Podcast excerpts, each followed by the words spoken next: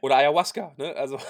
Ja, gut, also da bist du ja sowieso, da bist du ja hin. Also, da liegst du ja nur da und bist in anderen Sphären unterwegs. Und wenn du Pech hast, dann kackst du auch ein bisschen.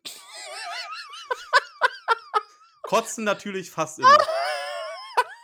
Kackst du auch. Ja, ja. Ich kenne ein paar Leute, die. Naja. Lass uns das nicht weiter vertiefen.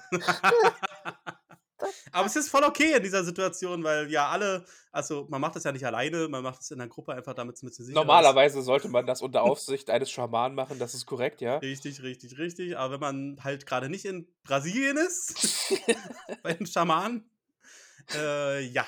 ja, ja, Ja. Aber es ist voll okay, weil alle high sind und das kriegt man da gar nicht mit, riecht dann halt ein bisschen komisch, aber ist Teil der Erfahrung. Okay, cool.